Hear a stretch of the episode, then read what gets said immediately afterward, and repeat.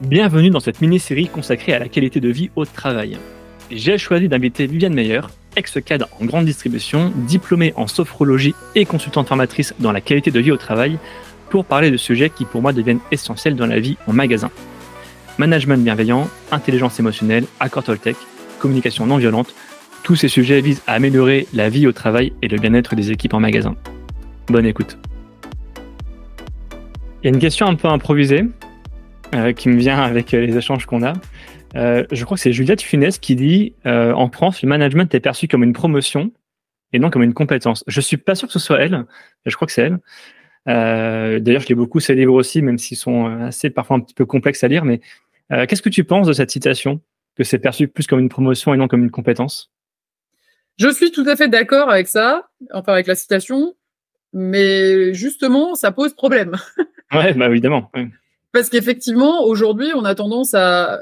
Moi, je le vois, j'ai des personnes, je, j'ai la, je suis également praticienne en bilan de compétences. J'ai des personnes qui viennent en bilan de compétences quand on commence à échanger un petit peu pourquoi vous venez, etc. Bah, moi, j'aimerais être chef. Ça, c'est intéressant parce que être chef, c'est un métier. Un statut, ouais. C'est d'abord un statut. Oui. Mais oui. Donc en fait, euh, oui, effectivement, on considère que quand on est valorisé ou qu'on a acquis ses objectifs, eh bien, on passe à des postes de responsable. Et un poste de responsable, c'est quand même très souvent lié à un poste de manager. Il y a peu, ça existe aussi, hein, mais il y a peu de postes à responsabilité dans les entreprises, de postes de direction qui sont où on travaille seul. C'est quand même assez rare. Peut exister, mais c'est rare. Et donc, on se retrouve effectivement très bon technicien dans son univers, etc., mais avec une équipe qui attend un certain nombre de choses de nous qui ne sont pas que des compétences techniques, parce que l'équipe, elle a aussi potentiellement déjà des compétences techniques. Et ce qu'attend une équipe de son manager, c'est quand même la relation, c'est le soutien, c'est la valorisation, c'est de pouvoir se confier. Et ça, on le voit aussi, il y a beaucoup d'enquêtes qui sont faites, hein, et c'est vraiment ça qui ressort. Aujourd'hui, le collaborateur, il attend de son manager évidemment une compétence technique, parce que ça serait bien quand même qu'il sache de quoi il parle, qu'il sache faire à peu près le métier du collaborateur, mais il attend surtout, surtout, surtout l'écoute et le soutien. Et on a des managers d'ailleurs qui sont pas de très bons techniciens, euh, qui peuvent attirer justement les foudres et les critiques de ces équipes. Euh, je, l'ai connu. Euh, ça, c'est une position qui est pas forcément simple non plus à gérer pour un manager en grande distribution, parce que c'est le sujet. Mais qu'est-ce que tu penses de ça?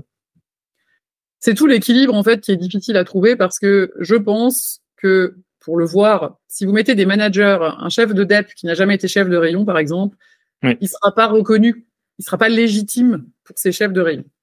Donc il y a cette vraie notion de la légitimité qui est quand même importante, mais elle ne fait pas tout.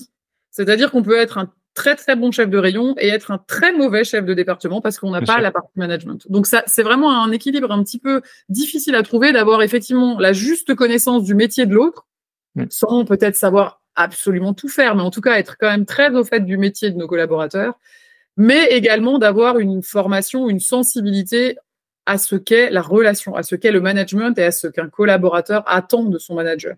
Comment est-ce que j'accompagne mes collaborateurs pour les faire grandir? Parce que l'objectif d'un manager, c'est quand même ça, c'est que le collaborateur puisse se développer, que ce soit en termes de compétences techniques ou que ce soit en termes de compétences annexes, relationnelles, émotionnelles, euh, activités euh, transversales, voilà. Chaque collaborateur n'a pas les mêmes attentes. Il y a des collaborateurs qui n'auront jamais envie d'évoluer, qui sont très bien sur leur poste, mais c'est pas pour autant qu'ils n'ont pas besoin d'être valorisés. Euh, D'autres collaborateurs vont avoir envie de se former pour évoluer et un jour euh, peut-être effectivement prendre des postes à responsabilité. Ben, il faut les accompagner et le manager il doit adapter son management à chaque personne qu'il a en face de lui et donc, il y a un vrai équilibre, pas toujours simple à trouver, puisque, encore une fois, le manager, il a aussi son travail. Toi qui forme euh, des managers maintenant depuis quelques temps, depuis quelques années, euh, est-ce que tu penses que ce métier de manager a évolué? Et si oui, dans quel sens? Oui, je pense que sur les dernières années, il y a une vraie prise en compte euh, de cette notion de. Alors là aussi, les mots, on en fait ce qu'on veut, mais de, bien-être ou au moins de mieux-être au travail. Je pense quand même qu'aujourd'hui, on prend conscience que remettre un petit peu justement de l'humain dans les relations professionnelles, euh, c'est indispensable pour simplement garder les personnes au sein des équipes. Euh, et pour moi, aujourd'hui, effectivement, il y a une prise de conscience parce que euh, quand on parle de qualité de vie au travail, c'est quelque chose qui, jusque-là, enfin, si on se remet il y a dix ans, on n'en entendait quasiment pas parler. Et aujourd'hui, même si on est encore à mes yeux un peu trop dans les balbutiements de toutes ces dynamiques-là, il y a quand même une vraie volonté. On en entend de plus en plus parler. Il y a de plus en plus d'entreprises, de, grosses entreprises qui mettent en place des actions dans, cette, dans ce sens-là.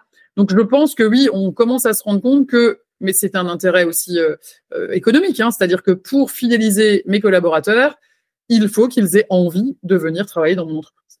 Il est là le levier, c'est fidéliser. On n'est plus dans l'attraction, on est plus dans la fidélisation aujourd'hui. Tout à fait. Tout à fait.